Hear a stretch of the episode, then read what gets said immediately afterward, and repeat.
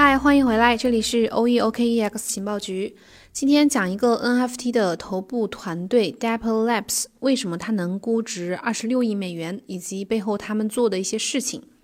讲之前呢，说两个事情。第一个就是 OE 统一账户今天正式全面开放，呃，简单的操作新体验，然后一键划转，效率非常高，为用户提供了呃资金共享、闪电撮合、实时结算这些便捷的功能，欢迎去 APP 体验。第二件事情就是后天，也就是四月八号下午五点半，我们会举行一场线上的访谈直播，邀请波卡 Substrate 生态布道者，同时也是阿卡拉的开放贡献者江富耀老板来对话，聊一聊马上上线的 Kusama 平行链和整个波卡的生态情况。想参与直播的朋友呢，可以加主播的好友幺七八零幺五七五八七四来报名参加。好了，下面说今天的正题。节前大概三月三十号的时候呢，区块链游戏 NBA Top Shot 开发团队 Dapper Labs 宣布完成了三点零五亿美元的融资。然后投资之后，整个融完资之后，他们的估值就涨到了二十六亿美元。这轮的投资呢，是由投资机构呃 Cotio 投资的。然后著名的 NBA 球星乔丹啊、杜兰特啊这些人，他们都参投了。如果说这个 Dapp Labs，如果听起来你们觉得不算很熟悉的话，那如果说到他们团队做的两款爆款游戏，你们可能就应该知道了。一个是一七年的这个呃加密猫游戏 Crypto Kitties，然后还有一个是二零二零年去年的这个 NBA Top Shot 一个这个球星卡牌收藏游戏。所以说，现在 Dapper Labs 可以说是已经成为 N 嗯 NFT 领域排名第一的这个独角兽这样一个存在了。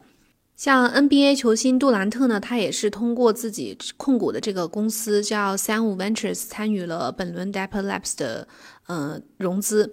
他说，这个 NBA Top Shot 呢是他见过的最好的通过新技术来改变媒介和球迷之间的格局的这样一个展现方式。然后通过 Flow 区块链这个平台呢，让球员和粉丝建立一个这样奇妙的连接。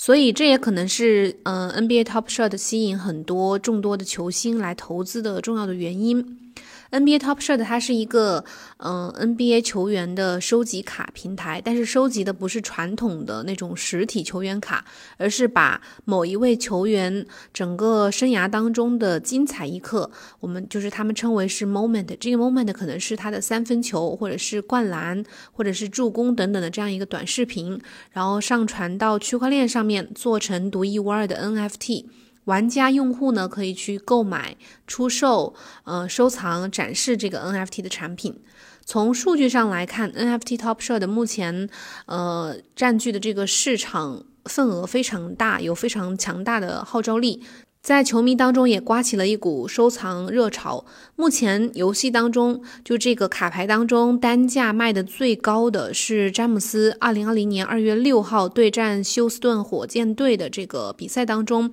投下的扣篮瞬间，这张 NFT 呢报价二十五万美元，这个数字已经远远超过了一般的实体球迷卡。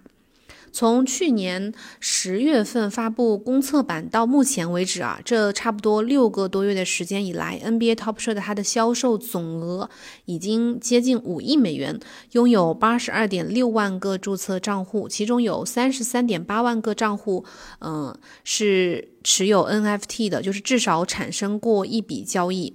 特别是在最近两个月呢，他们这个平台这个项目的用户量增长了差不多二十倍，呃，成交量也是一个爆炸式的增长的状态。其中上个月它的这个销售额是二点二一亿美元，然后二月份的总销售额是二点三二亿美元，比一月份都一月份是才四千四百万美元左右吧，就是连续这二月份、三月份都是比一月份增长了五倍多。那么，呃，我们再来关注一下，就是这一轮投资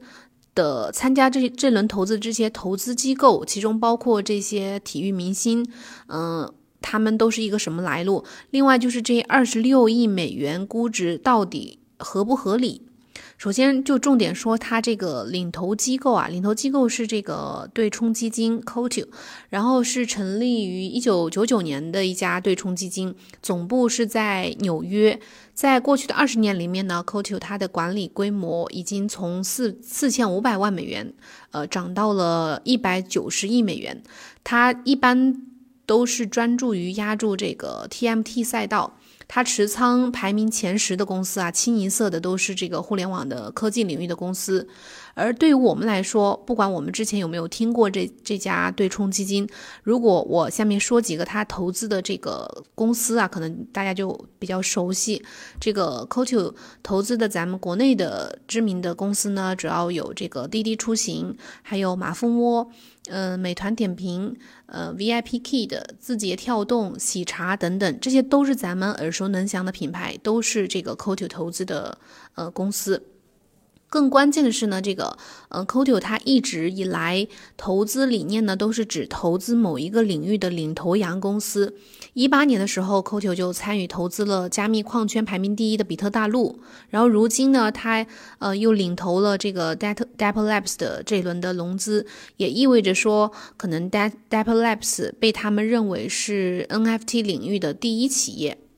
在这次的这个。呃，融资这这轮融资里面呢，有人会问到这个 Dapper Labs 估值二十六亿美元到底合不合理？我们的答案是，其实可能没有高估，就是应该是合理的。首先呢，这个 Dapper Labs 它创造的这个建立的这个 NBA Top Shot 的这个游戏，确实是完全变革了传统的粉丝经济，重新建立和球迷之间的联系。以往的这个球星呃这种实物卡。呃，NBA 可能会在第一次售卡的时候呢，会收取一个特许的使用费，但是不会增加二次交易的收入。而通过这个 NBA Top Shot 呢，嗯，像球员和这个球员协会，就包括 NBA 和球员协会，在首次交易和二次交易当中都有可能去获得这个佣金的。具体的实现方式呢，就是，嗯，Dapper Labs 会在每一笔交易当中抽取百分之五的费用，并且将这些收益呢分配给 NBA 和美国的国家篮球运动员学协会。根据官网的数据，到目前为止，Dapper Labs 已经为 NBA 和呃美国国家篮球运动员协会贡献了四千九百万美元的这样一个收入。更重要的是，就是，呃，NBA Top Shot 它不仅可以给普通的球迷带来经济价值，更多的也会体现球迷的忠诚度和参与度。在过去三百多万次的这个交易当中，有一百万次的交易额是在十到五十美元之间，这个用户是。这个区间的用户是非常活跃的。另外呢，N NFT 交易价格达到六位数的，有百分之九十都没有再次转售，就是他们都是用于收藏的。所以说，就是可以体现这个球迷的，呃，分层以及他们的这个忠诚度。其次。呃，目前 NBA Top Shot 它其其实已经完全出圈了，就是呃，已经深入到了传统球迷的世界里面。以咱们中国为例，一八年的时候，中国泛球迷数量是差不多达到四点八二亿人，其中核心的这个篮球篮球迷的数量是达到了一点四三亿人次，全球的篮球迷的数量呢是在十亿人左右。在这么庞大的这个市场里面，嗯，也是支撑这个高估值的一个重要原因。最后就是这款游戏它模式的成功呢，也意味着其他的。呃，体育赛事联盟以及娱乐活动也可以去复制这样的商业模式。根据官方的消息，目前 Dapper Labs 除了宣布和 WNBA 和呃 UFC 建立合作伙伴关系，也和华纳音乐集团和一个呃游戏开发商开达成了这个合作，继续在 Flow 上面去建立相关的产品。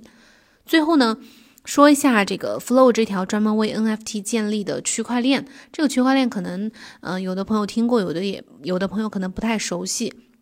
它主要是因为这个 NFT 这个概念大热，然后并且开始逐渐的出圈，所以建立的这么一条，嗯，Flow 区块链。目前 NFT 的这个火热程度呢，之前的节目有好几期也已经专门提到过了。嗯，这里再简单的说一下，就是根据目前法国巴黎银行和一个这个 nonfungible 点 com 这个网站联合发布的二零二零年的 NFT 报告显示，去年 NFT 市场的总体规模增长了三倍，总价值超过二点五亿美元。然后这两家就是这家银行。法国巴黎银行呢和 nonfungible 点 com，他们都预测未来几年，呃，NFT 将会被广泛采用。然后这个 NFT 市场增长的原因是什么呢？就是全球的品牌都开始对 NFT 表现出一个不断增长的兴趣，包括呃路易威登啊、百年灵啊，还有包括耐克啊等等这些时尚奢侈品牌。以及 NBA 和这个呃 Formula One 这些运动品牌都一直在积极的创建基于 NFT 的消费品和服务。我们可以看到，就是随着呃虚拟世界和物理世界，就是整个现实世界之间的这个界限开始变得越来越模糊，所以在线虚拟经济。表现出了这样这样一个快速增增长，每个虚拟经济都提供一个多样化的就业、投资和商业机会。在未来的十年里面，NFT 很可能会成为重要的资产类别和虚拟经济的一个基础。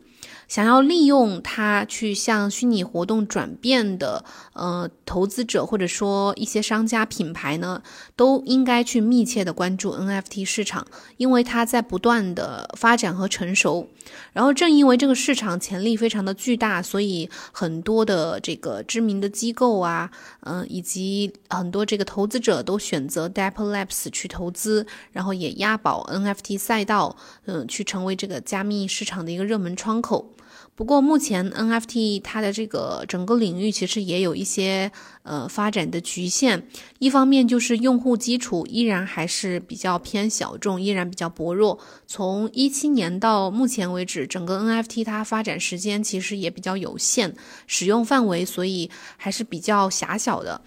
有一个交易平台呢，在去年十二月的时候，对差不多三万名用户做了一个调查，这个。用户里面，这个用户群体里面有百分之四十七的受访者，呃，听说过 NFT，然后其中百分之六十三的人对 NFT 只有基本的了解，而百分之五十七的人呢是几乎几乎从来没有使用过 NFT 的，所以说它的受众其实还是比较小。另一方面呢，就是这个 NFT 的 NFT 的底层基础设施也并不完善。目前绝大多数的 NFT 都是建立在以太坊上的，但是以太坊特别的堵，然后 gas 费非常的贵，以及它整个处理效率也比较低，所以也阻碍了 NFT 的走走向更广阔的一个市场。然后 Depp Labs 呢，他就意识到了这个问题。在一七年的时候，加密猫那个游戏大火的时候呢，当时就造成了以太坊用那个区块链，呃，非常的拥堵，然后几乎一度是瘫痪了的那个状态。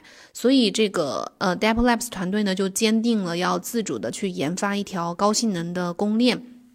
在一九年九月的时候，他们呃宣布创建了 Flow 区块链。呃，也是一条公链。这个 Flow 呢，它的架构是为了让开发者更加容易的在区块链上面去构建对用户或者说对消费者非常友好的这种应用，包括 NFT 呀，呃等等。然后 Flow 它是一个开源的平台，任何人都可以在上面开发。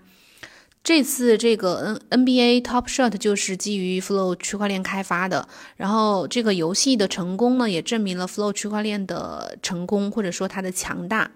Flow 区块链它呃有比较高效的处理能力，然后交易成本也算比较低廉，呃给这个开发者也是比较友好的，所以也获得了他们的认可。根据他们官方的消息啊，在过去四个礼拜里面，Flow 的呃这个生态它的。开发者数量每周百分之二十的一个这样的环比增长，然后目前 Flow 上面已经有一千多名的开发者在开发，开发的项目呢也已经超过一百个了。全球已经有一百三十多万个 Flow 的账户，分布在一百多个不同的国家。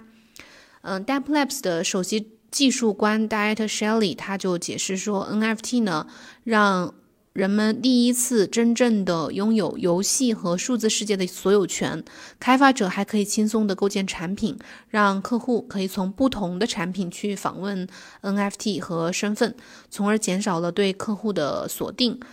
在 Flow 这种区块链上面，NFT 可以更好的重新连接互联网。然后这个 N NBA Top Shot 的这个游戏为整个体育啊，或者说艺术啊、音乐啊，所有的这个娱乐的消费者也打开了一个新世界。而 Flow 呢，就是这一切的基石。所以，嗯，可以说就是可以预计，这个 Flow 区块链可以可能可以成为以后包括这个呃。